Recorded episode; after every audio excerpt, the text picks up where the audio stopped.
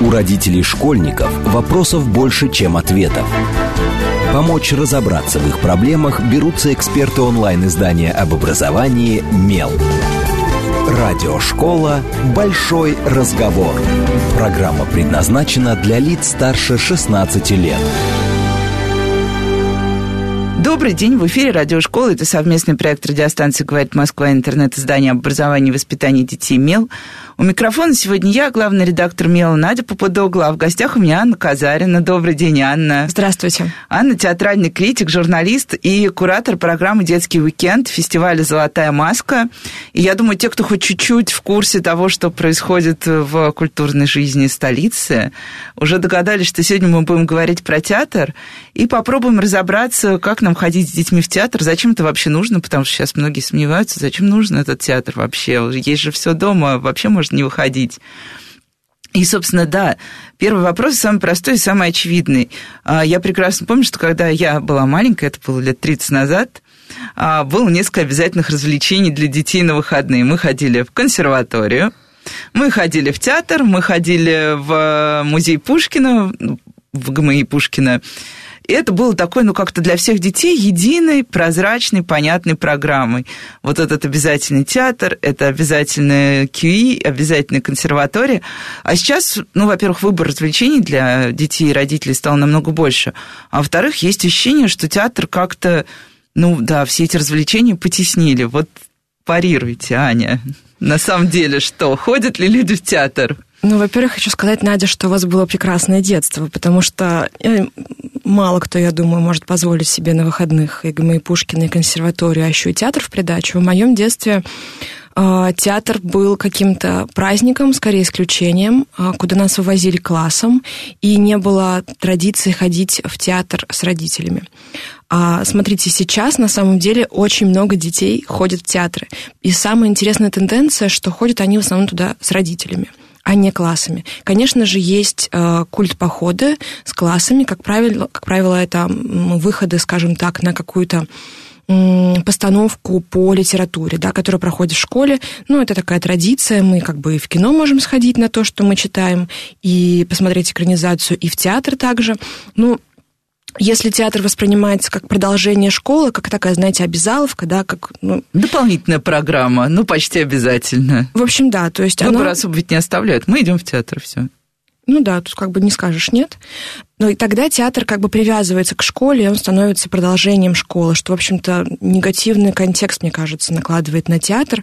Другое дело, когда мы идем туда вместе с родителями. А с родителями дети обычно ходят либо в кино, либо на каток, то есть это воспринимается как развлечение. То есть со школой мы ходим в театр и продолжаем обучение, воспитание, а с родителями ходим веселиться и развлекаться. Поэтому на театр может накладываться такая, вот такой отпечаток ну, чего-то м- неприятного, да, того, за что тебя потом спросят обязательно, еще заставить сочинение, дай бог, писать.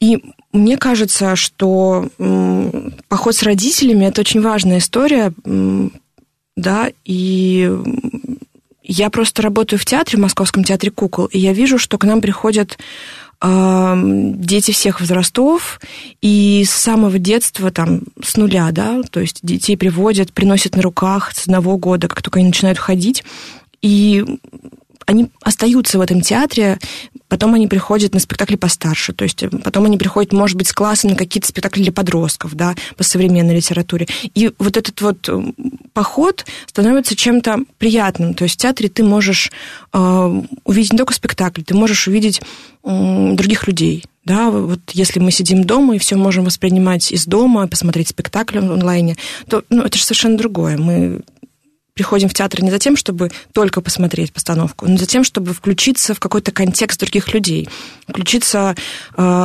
в мир вообще, да, получить какой-то важный заряд э, общей энергии от других людей, в том числе от актеров на сцене. Ну и тут я сначала хотела сказать, что на самом деле мое детство было не таким безоблачным, потому что меня очень так часто водили в театр, что я, мне кажется, годам к 15 возненавидела театр и не ходила потом лет 15 в театр, за исключением тех ситуаций, когда я была вынуждена пойти, ну то есть когда тебя приглашают, и тебе неловко отказаться.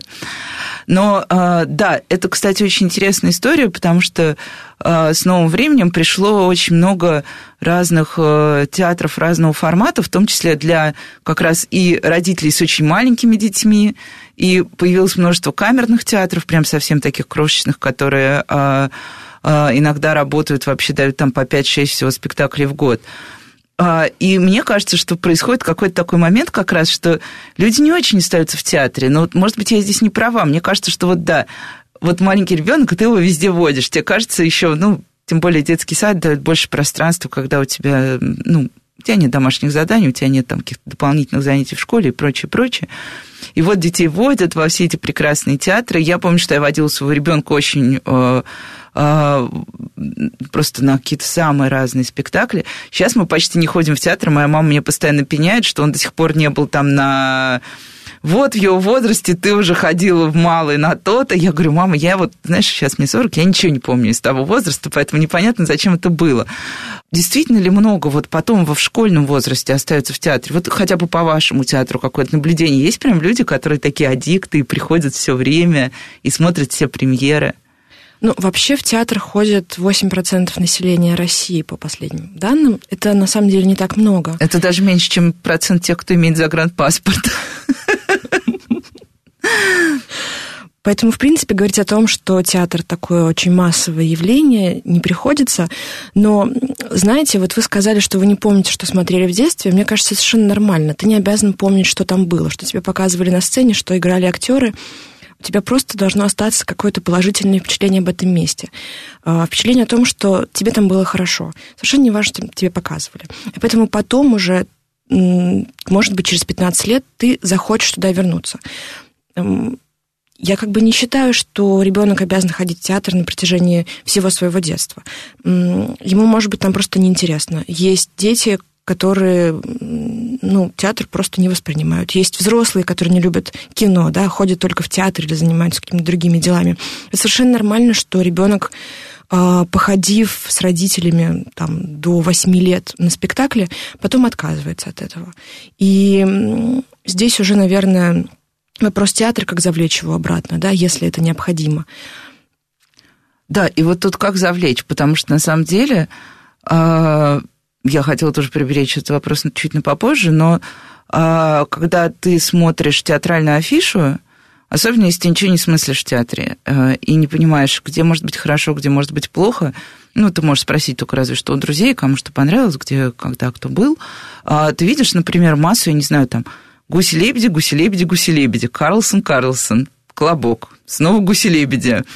И кажется, что в театре, я знаю, что это не так, но со стороны этого совершенно не видно. Кажется, что в театрах ничего не происходит. Кажется, что там нет, я не знаю, какого-нибудь суперпопулярного у детей вафельной, вафельного сердца, хотя я знаю, что была постановка по книге Марии Пар, что театр идет вот как-то вот эта вот тяжеловесная наша классика для детей продолжает проматываться, проматываться и проматываться. Как вообще, что может сделать театр, чтобы, во-первых, ха, его заметили, как раз родители с детьми, и захотели прийти? Потому что как выбрать из пяти одинаковых колобков? Ну, не очень понятно. И как вообще, насколько готов театр меняться, потому что часто кажется, что, да, театральное искусство, оно такое самое вот, э, ну, есть канон, мы живем внутри канона, и нам там очень хорошо. Слушайте, это ужасно актуальный вопрос на самом деле. Да, у нас очень много колобков, гусей, лебедей, и в них очень просто запутаться. Более того, ты можешь посмотреть все пять и не найти ни одного отличия между этими спектаклями. И вы знаете, дело в том, что отчасти этому зрители способствуют, потому что, как правило, люди хотят вести своих детей на то, что они смотрели в детстве сами, а на те истории, которые они знают. Более того, они хотят видеть спектакли, поставленные тем же языком, в тех же формах, что смотрели они когда-то сами. Ну, поэтому театры боятся отчасти ставить что-то новое, боятся идти на какие-то экспериментальные вещи. А, к счастью, сейчас этот страх уходит вот прям совсем. Это связано не только с московскими театрами, театрами петербургскими, но и с регионами. И очень много лабораторий, э, экспериментальных постановок приходит в театр современная проза, для детей и подростков приходит современная драматургия, и вафельных сердец в России уже, наверное, штуки три точно. И в Москве только одна из них, даже, мне кажется, четыре. И они ставятся и в тюзах, и в театрах кукол, и не только «Вафельное сердце», даже «Вратаре моря» уже появилась вторая часть. А тут может быть другой вопрос, что театр берет какую-то книжку на вооружение или какую-то пьесу, и она ставится повсеместно во всех театрах. Конечно, когда ты зритель и живешь, например, где-нибудь в Новосибирске, э, то для тебя в этом нет никакой проблемы потому что ты живешь в Новосибирске, ты посмотрел там от спектакля, и все нормально. Но, например, мне, как человек, который смотрит э, спектакли по всей стране, так или иначе, 25-е вафельное сердце, поставленное примерно в той же стилистике, ну, это уже как-то странновато. А, но я опять же повторю, что это большая радость, что у нас появляются лаборатории, в том числе драматургические лаборатории, потому что Конечно, новое время требует нового языка, требует новых историй, и не все режиссеры готовы э, видеть в каких-то старых стандартных текстах какую-то связь с современностью, э, с нынешними подростками, поэтому они ну, логично берут какой-то новый материал. Другое дело, что они могут взять новый материал и поставить его по-старому. Вот тут уже как бы, ну, мы шли как бы за чем-то новым, а вы нам показываете то же самое, что было. Или, знаете, бывает такое, что ты идешь на какое-то знакомое название в театр, и вдруг понимаешь, что режиссер все переколошматил, совершенно вытащил другую идею. И вот здесь у тебя случается какой-то культурный шок, ты никогда не думал, что в, этом, в этой обычной сказке, которую ты 25 раз э, слышал, вдруг э, могут быть такие идеи, такие темы. Ты видишь ее с другой стороны, ты видишь, что она сделана современным языком. Это связано даже не с тем, что герой на сцене использует сленг, да, или там держит в руках айфоны. Нет, просто другой взгляд, современный взгляд. Это, кстати, очень интересно послушать, потому что я, вот я, к сожалению, да, полный профан в театре, но я достаточно долго наблюдаю ситуацию на нашем книжном рынке, и там происходит та же самая история, вот на книжных ярмарках из раза в раз прямо повторяется один и тот же сценарий ты стоишь за этим прилавком, у тебя лежат прекрасные новые книги, а тебе говорят, а Денискины рассказы есть? Ты говоришь, ну вот возьмите вот это вот, почитайте, это тоже очень хороший, на тот же возраст, это тоже рассказы.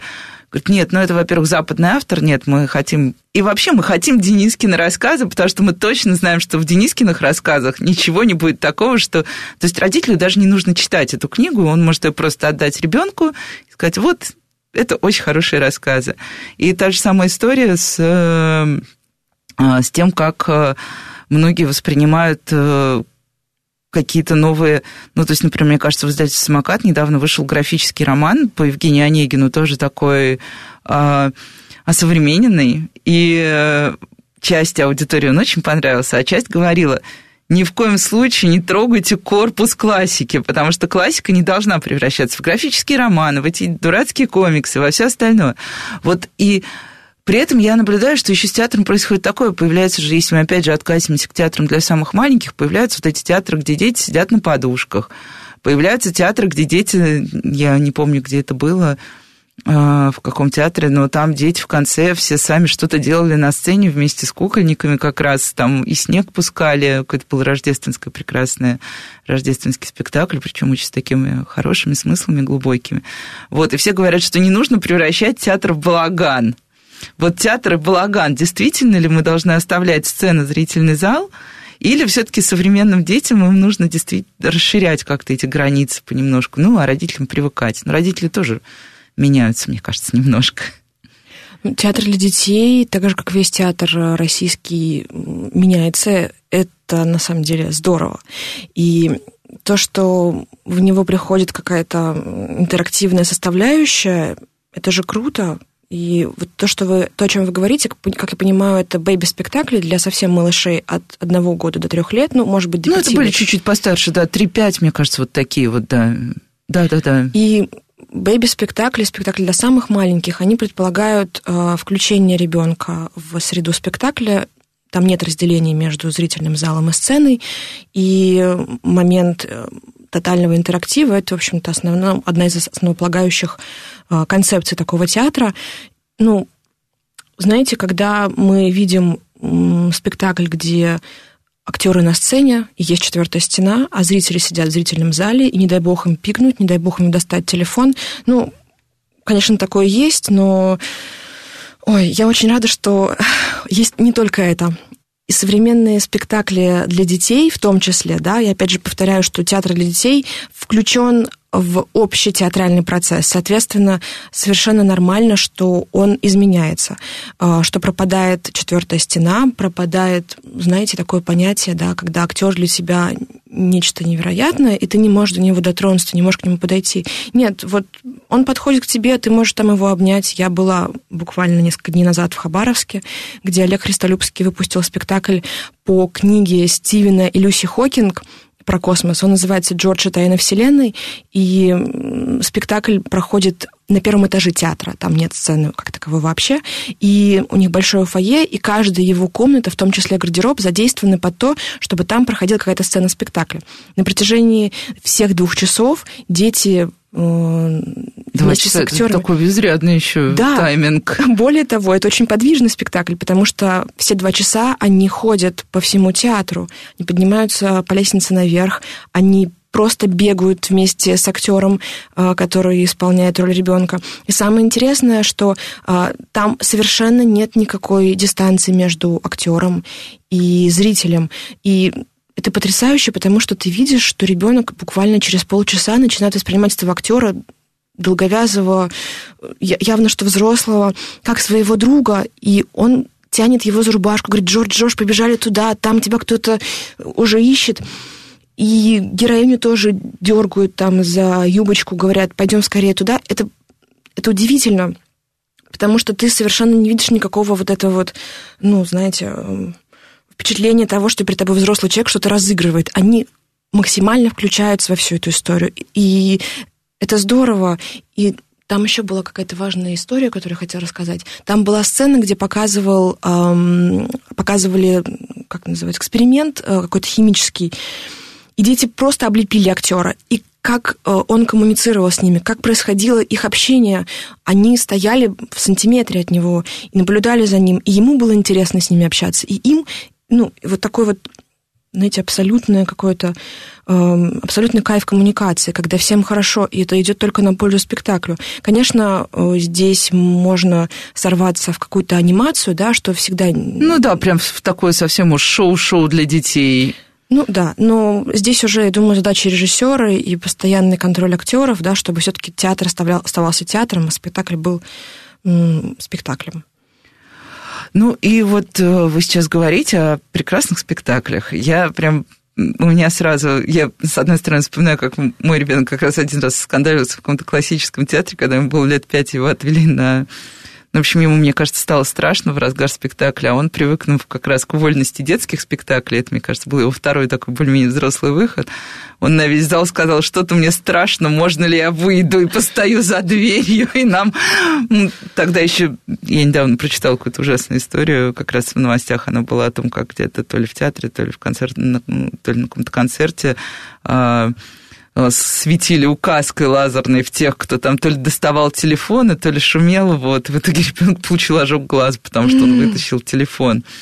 Вот, это до сих пор, да, остается. Но там, я помню, достаточно лояльно отнеслись посоветовали просто закрыть лицо руками, подождать, когда страшное закончится.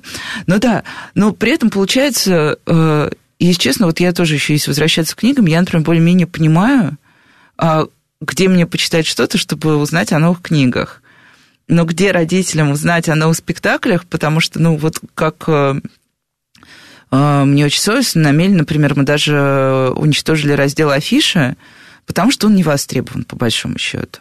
Но при этом, когда ты думаешь, вот хочется сходить на что-то необычное, где искать эту информацию? Неужели нужно подписываться на каждый театр в Инстаграме?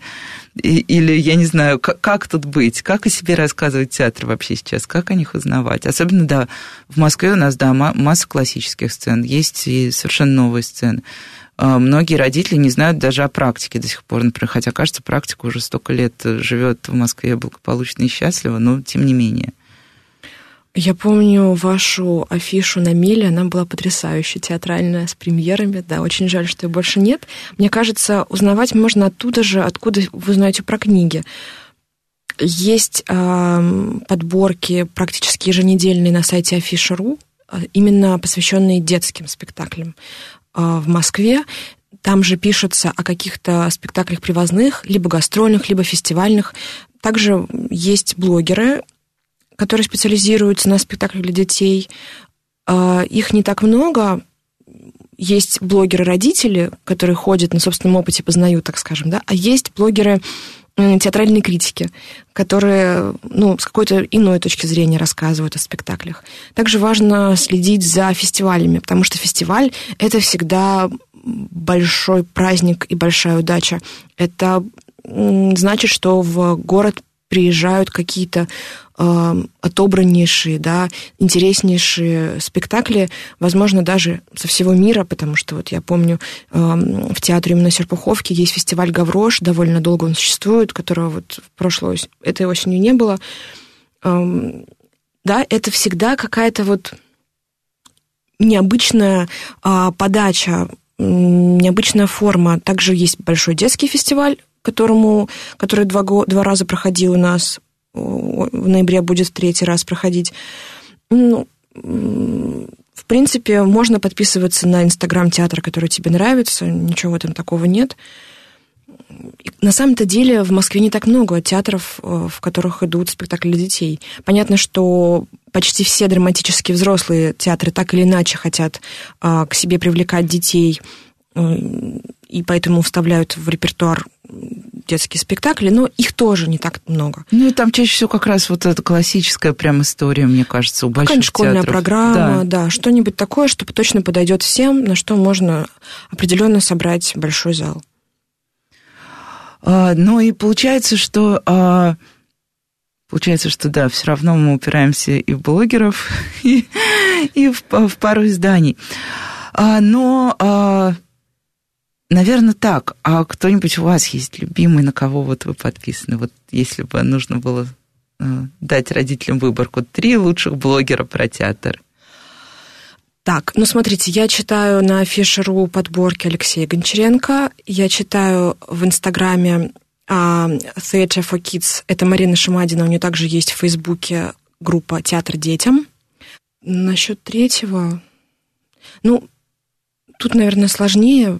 Я всегда еще стесняюсь, когда меня такие вещи просто сказать. Я всегда стесняюсь кого-то обидеть. Думаю, сейчас, о, сейчас я скажу, а потом я начинаю вспоминать, вспоминать, думаю, ой, надо было еще это сказать, это сказать. Да, Нет, что на... забыла кого-то важного, интересного. Ну, не, ну это нормально, на самом деле. Уже даже два, мне кажется, по нынешним меркам это очень хорошо, потому что нас очень часто спрашивают, а где же, где же вот почитать именно про театр? И мы говорим, а, а, и не можем сами ничего сказать, потому что, ну да, это не так очевидно, кроме афиш, по большому счету, ты даже не знаешь, что можно использовать. Еще есть сайт ОСД «Отдых с детьми», который тоже довольно часто публикует подборки о премьерах.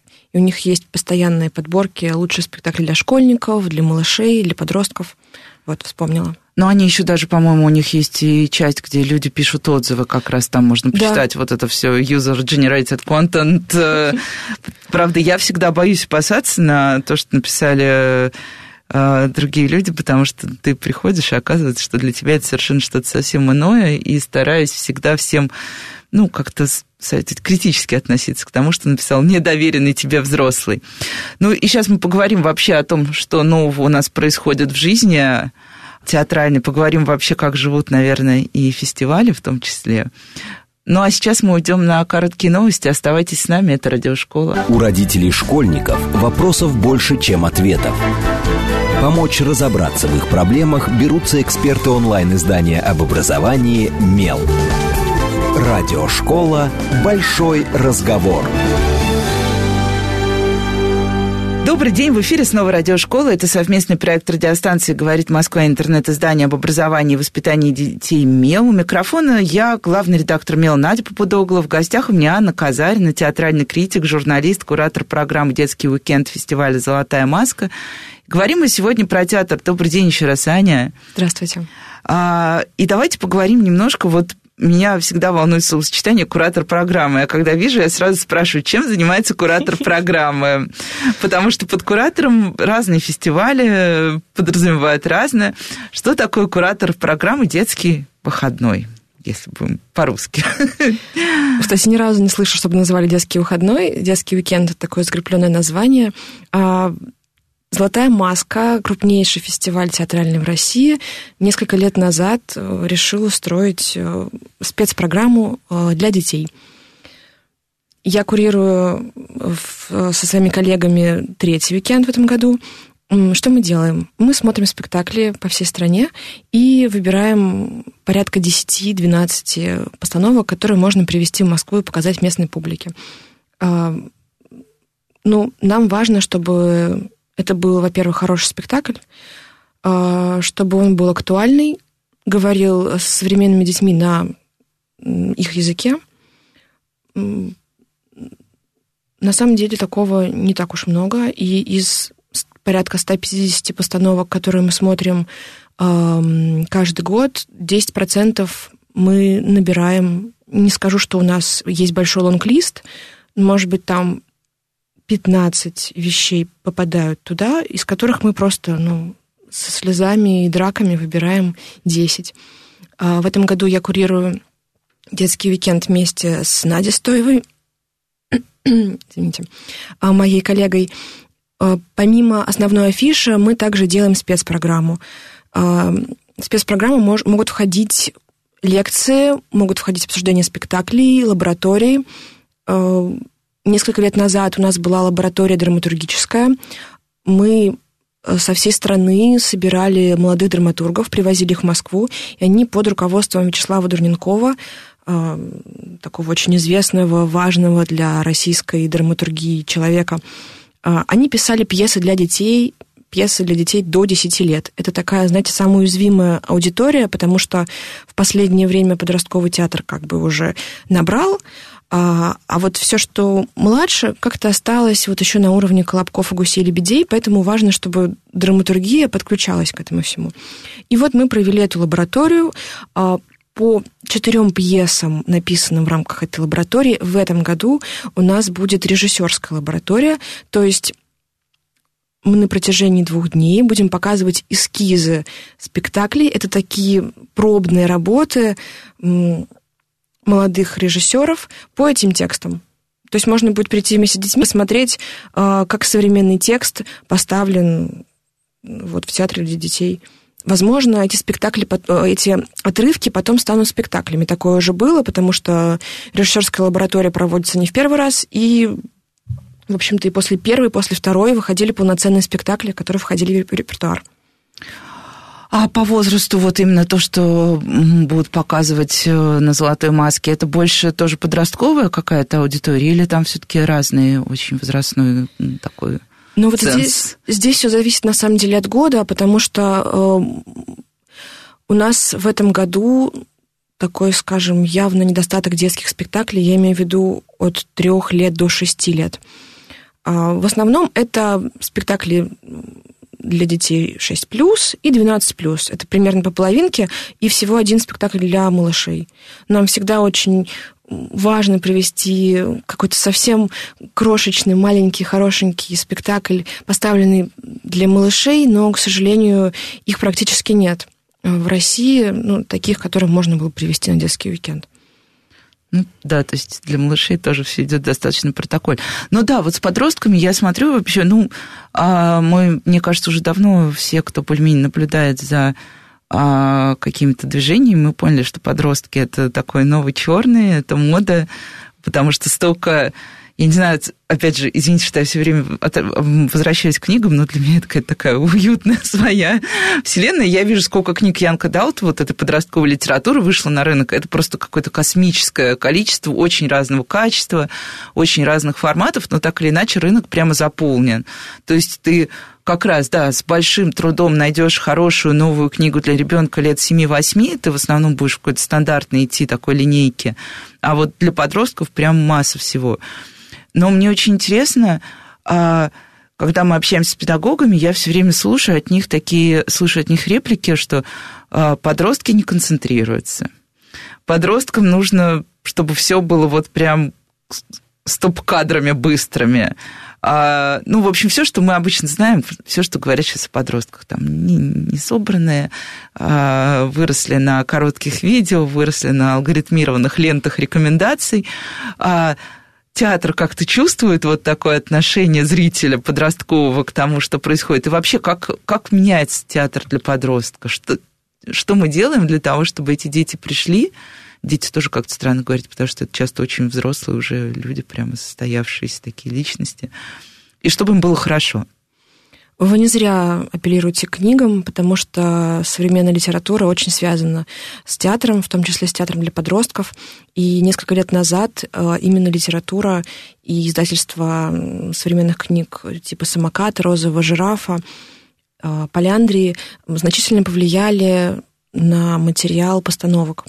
И Янка Далт в том числе очень активно ставится в театрах. Вы знаете, про подростков говорят много разного нехорошего в том числе, а, но мне кажется, что в театр все-таки, когда они приходят, если хороший спектакль, они забывают про то, что они выросли на ТикТоке, на алгоритмах а, социальных сетей, да, и просто подключаются. Потому что театр, в отличие от других видов искусств, он говорит с ними напрямую. Он говорит о том, что у них болит. Потому что, когда ты летаешь, листаешь ленту в Инстаграме, ты, мне кажется, меньше всего думаешь о том, что, что тебя тревожит. Да? И, и это скорее такой эскапизм, и ТикТок, возможно, тоже. А когда ты приходишь и видишь, что на сцене происходит какая-то трагедия, потому что спектакли для подростков это, как правило, трагедия, это какой-то, э, знаете, такой голый нерв, какая-то рана, которая вот прям кровоточит, ты такая вся мясная и подсыхающая. Это неприятно. Но кто с тобой еще поговорит о том, что тебя внутри терзает, что тебя там кромсает, как не театр, потому что театр, в отличие, опять же, например, от кино, да, он очень быстро реагирующий. Он может меняться очень быстро, он актуальный. Ты можешь э, в спектакль, который играешь сегодня, вставить какую-то повестку дня, какую-то новость вдруг вплести, которую прочитал утром в ленте. И вы знаете, вот у нас в Московском театре кукол есть подростковые спектакли, и они вот как раз именно такие больные. Ты видишь э, этих подростков э, в коридорах, я не скажу, что они вызывают мне какой-то негатив, прекрасные дети, господи, я в их возрасте никогда не была такой. Они потрясающие. В какой театр не придешь, везде замечательные подростки.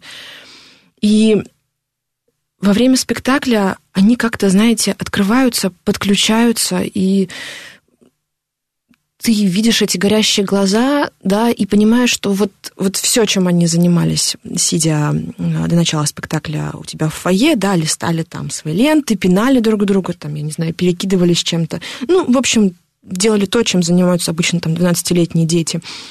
Прям красовались, да. Вдруг они в зрительном зале видят то, что на сцене какая-то живая энергия, э, видят этот обмен, да, что вот люди им говорят о них самих, о них сегодняшних, что они открываются им, и они, сидя в зале, в общем-то, также теряют все свое вот это наносное какое-то величие, да, весь этот степ, и становятся людьми, прекрасными, чистыми. И когда приходят, например, подростки с родителями, я часто слышу такие отзывы, что, э, например, у всех было плохое настроение, да, там все злились, как-то сложно ехали туда, в общем, все не хотели уже на пороге, хотели развернуться. И тут вдруг они посмотрели спектакль, и, и как-то все так, знаете, замерли, и, и как-то вот внутри немножко все под, подцарапались, и выходят уже совсем другими. Я не говорю, что это происходит повсеместно, но когда ты вдруг читаешь слова родителя, да, что они вышли после спектакля и начали разговаривать с ребенком своим о том, что они только что увидели, о разводе родителей, о смерти близкого человека, о потере друга, о чем-то еще, ну, мне кажется, это очень дорого, да, потому что театр э, дает какую-то вот эту вот возможность поговорить на вопросы, которые ты, возможно, сам не поднимешь. А вот тут нам так показали, вот у нас было так в спектакле. А ты видишь, думаешь, ну, мы, мы же тоже, наверное, можем об этом поговорить. Почему бы нам не затронуть эту тему по дороге вот из театра домой? И чем, мне кажется, важен театр не только для подростков, но и театр для детей, что это всегда коммуникация, и это самое важное в театре. Когда ты обмениваешься энергией с актерами, и в том числе с тем, с кем ты пришел. Потому что когда ты сидишь с одноклассником или ты сидишь с мамой, и вы испытываете очень схожие эмоции, у вас какая-то ну, невероятная эмпатия происходит к тому, что ты видишь на сцене, и какое-то у вас появляется новая, новая какая-то взаимосвязь рождается в вас, о которой потом можно говорить, о которой можно потом вместе где-нибудь шушукаться, плакать, я не знаю, смеяться. Я прямо обрадовалась, потому что мы ответили, мне кажется, на вопрос, который мы заявляли в теме эфира, зачем вообще ходить родителям с детьми в театр, даже если ты ничего не смыслишь в театре. А, и думала о том, что да, как раз очень сложно однажды обсудить с ребенком какую-то компьютерную игру, которую ты, ну, если видел, то урывками, или какие-то видео, которые ты тоже вряд ли смотришь, если ты родитель.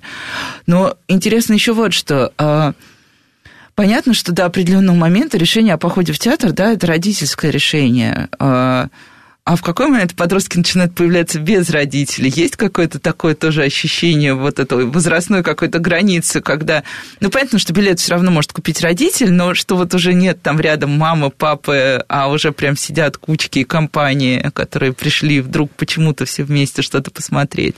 Слушайте, это просто самое потрясающее, мне кажется, когда приходят э, на спектакль подростки без родителей. Это просто какая-то большая победа и радость.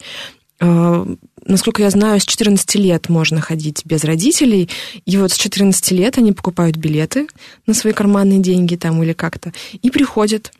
И, в общем, мне кажется, когда они пришли без родителей, они сразу себя ведут как-то так по сдержаннее уже, поофициальнее. А, и когда ты видишь в зале этих людей, они, ну, какие-то такие, знаете, трогательные, они обнимаются, они могут там как-то... А телефон выключают? Да, конечно, телефон выключают. Слушайте, ну, сейчас родители тяжелее заставить выключить телефон, чем ребенка, да, тут, в общем-то. Мне кажется, у них есть это разделение. Э, им, им интересно, они приходят, чтобы получить новый опыт. Для них компьютерная игра э, это опыт, да, ты же не будешь сидеть. Ну, это уже тысячу раз пережитой опыт, к тому же. Ну да. А тут тебе перед тобой люди еще порой, может быть, молодые, да, не сильно старше тебя, что-то тебе рассказывают. Господи, как вот, вот ты только что с физики пришел, почему перед тобой кто-то что-то играет? Как это вообще можно понять? Мне кажется, это такой, ну, немножко еще и разрыв, да, потому что Понятно, что есть театральные студии в некоторых школах, но для многих, мне кажется, это все-таки ну, какой-то другой мир, да, особенно если ты не погружен в него с самого детства. Вот, ну, подростки без родителей в театре – это вот моя страстная любовь. Ну, и, кстати, да, я на самом деле иногда читаю лекции подросткам, и ты понимаешь, что э, для того, чтобы они отложили телефон и вообще перестали там перешептываться, нужно просто рассказывать им что-то интересное. И в этот же момент все выключают, ну, вернее, откладывают свои телефоны. О, что это там она говорит? Да, а вопрос ой, вопрос можно, все, и сразу как бы все становятся обычными людьми, а не какими-то абстрактными подростками, которые якобы не в состоянии воспринимать ничего вокруг себя, кроме какой-то виртуальной реальности. Задам тоже такой вопрос, наверное, немножко протокольный, но мне кажется, все должны спрашивать про кукольный театр. Я постоянно мучаю этим вопросом аниматоров, к нам часто приходят аниматоры, а о том, как вот кукольная, анима... кукольная анимация, например, действительно проиграла, к сожалению, мир компьютерной анимации. Ну, тут понятно, тут еще технологический процесс. Но кукольный театр для меня... Я тут недавно читала воспоминания Шапориной, как она создавала в Петербурге свой кукольный театр. И я подумала, боже мой, вот человек создавал кукольный театр, кукольный театр живут до сих пор, несмотря на то, что говорили, что все, этот жанр точно отомрет, все эти тяжеловесные куклы. Как? Ну вот я работаю третий год в театре кукол и занимаюсь э, театром кукол, так скажем, с какой-то глубокой э, стороны. И я абсолютно уверена, что театр кукол это лучший театр, который есть на свете. Вы знаете, он очень э, а, неочевидный. Ты никогда не знаешь, что в нем может быть. И я за свою жизнь, наверное, видела не так много гениальных спектаклей, поставленных в театре кукол, и я уверена, что а, в нем столько потенциала, которому еще даже ну, предстоит раскрыться в будущем. Самое интересное, что и драматические театры, и оперные театры используют элементы театра кукол, да, и мы сейчас видим, как э, куклы в той или иной степени проникают э, вообще повсеместно э, на театральные площадки. Более... И какими разными они еще могут быть? Какими разными, да. Вот вы говорите о тяжеловесных куклах. Более того, самое интересное, когда я говорю кому-то, что работаю в Московском театре кукол, мне начинают показывать, знаете, вот эти вот ширмы, да, все привыкли к перчаткам, к перчаточным куклам, все привыкли к каким-то спектаклям, э, знаете, там, театра Образцова, еще времен Образцова, да, да, да, годов. Эти двигающиеся, где ты видишь эти лески двигающиеся. Да, и кто-то помнит еще «Спокойной ночи, малыши», да, то есть там же тоже куклы. На самом деле театр кукол настолько многогранен, что я даже вам не могу э, описать, да, когда я начинаю думать об этом, меня просто захватывает что-то. И самое интересное, что театр кукол как раз-таки тоже не стоит на месте, и нельзя говорить о том, что шармовые спектакли, спектакли с эм, ростовыми куклами или с перчаточными куклами сейчас вообще кого-то интересуют. Это есть, конечно, но этого становится все меньше и меньше. Сейчас даже планшетная кукла, такая кукла, которая ходит по столу и двигается, и управляет несколько человек, даже она, возможно, через несколько лет потеряет свою такую уверенность на театральной сцене, потому что э, совершенно меняется все. И театр кукол, он, знаете, такой какой-то метафизический, он, мне кажется, самый глубинный из всех театров, потому что он заложен на каком-то таком подсознательном уровне в тебя еще. Я не, не люблю слово магия, слово волшебство применительно к театру кукол. Мне кажется, это ну, немножко так, какое-то какое-то красование, да, но когда вдруг тебя захватывает э, движущаяся деревяшка, причем что она просто деревяшка, грубая, не вылепленная в человечка, и ты вдруг не подключаешься, и в тебе просыпается что-то такое жутко эмоциональное, глубокое, и выплескивается из тебя, ну, это дорогого стоит. Э, вот сейчас в в Москве появился театр предмета, это Object Theater, это в Европе, так скажем, давно развивающееся направление, а, где куклой в нашем понимании становится просто обычный какой-то предмет. Ну, все, что лежит у нас здесь сейчас, наушники, ноутбук, может стать героем этого спектакля. Это тоже жутко интересно. И интересно, что театр кукол берет какие-то совершенно неочевидные темы. Мы все привыкли, что там есть колобок, золушка, да, все вот это вот. Но я уже не говорю о том, что театр кукол это театр для взрослых изначально был, да, и в советское время, в 60-е, 70-е годы у нас был расцвет а, театра кукол для взрослых на Урале во время Уральской зоны. Но вот сейчас в 90-е, да, мы опять вернулись как-то вот к тому, что театр кукол скорее для детей. Ну, вот у нас есть театр кукол, куда мы ведем малышей, потом мы идем в ТЮЗ, а потом уже можно в драматический ну, позволить. театр, да. Доросли, наконец-то, спасибо большое. Вот, но в театре кукол довольно много спектаклей для взрослых ставится и сейчас. И порой они по эмоциональному воздействию, по придумкам, по качеству не то что не уступают драматическим спектаклям, а превосходит их во многих вещах. Ну и тут я хочу сказать, как я обычно говорю своим редакторам, когда они предлагают какую-то идею, продано, потому что я уже захотела посмотреть, мне кажется, и не только я. Но и, наверное, у меня уже время на последний вопрос, по сути. Я спрошу еще про ковид, потому что мне кажется, ну, опять же, при том, что я не далеко не театрал, у меня было ощущение, что как бы я не сомневалась, что кинотеатры выживут, но за театр было как-то очень тревожно.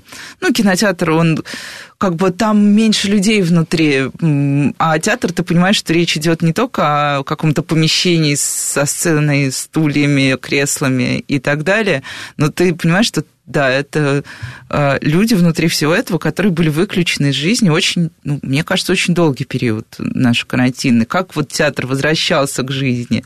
Есть ощущение вообще, что как-то уже вернулись или еще... Слушайте, некоторые театры у нас в стране открылись буквально вот на днях, да, это на самом деле ужасно, что целый год они не играли. И это правда большой удар не только по зрителям, но и по актерам, и по цехам по технической части театров.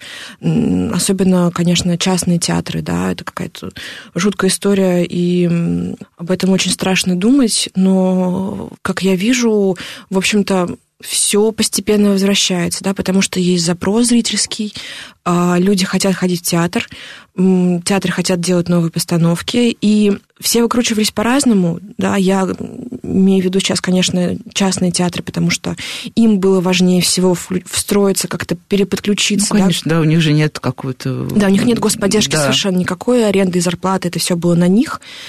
Кто-то придумывал онлайн-мастер-классы, онлайн-спектакли, то есть это тоже было, да. И это, кстати, интересная была история, потому что э, выстроить коммуникацию через экран с ребенком, это же тоже большая задача, да? Говорить и с ним еще сейчас. она суперсложная. С ней не справились сотни и сотни человек по всей России. Те, кто обучены взаимодействовать с детьми. Да, но у некоторых театрах, правда, получалось как-то вот работать с детьми, да, ну, всем интересно, и дети сидят э, со своими родителями на протяжении нескольких месяцев уже достали друг друга.